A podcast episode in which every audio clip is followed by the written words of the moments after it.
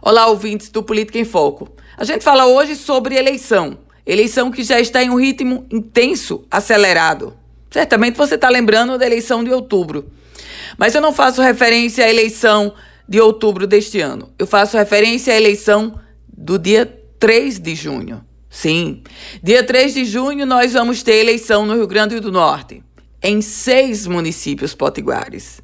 Cidades onde os prefeitos foram caçados. Alguns por abuso de poder político, outros por abuso de poder econômico.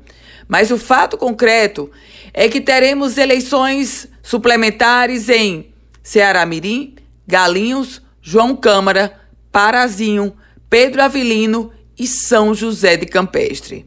Nesses seis municípios teremos eleições para definição de novos prefeitos. E esse pleito eleitoral, ele não pode ser observado de forma isolada.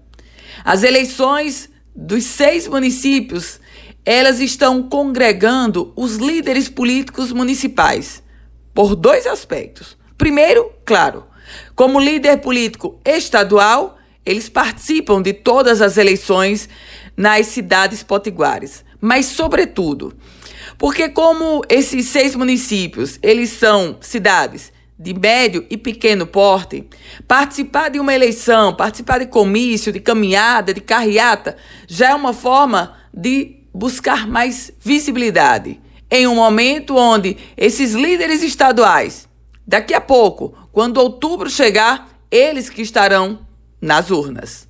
Eu volto com outras informações sobre a política aqui no Política em Foco com Ana Ruth Dantas.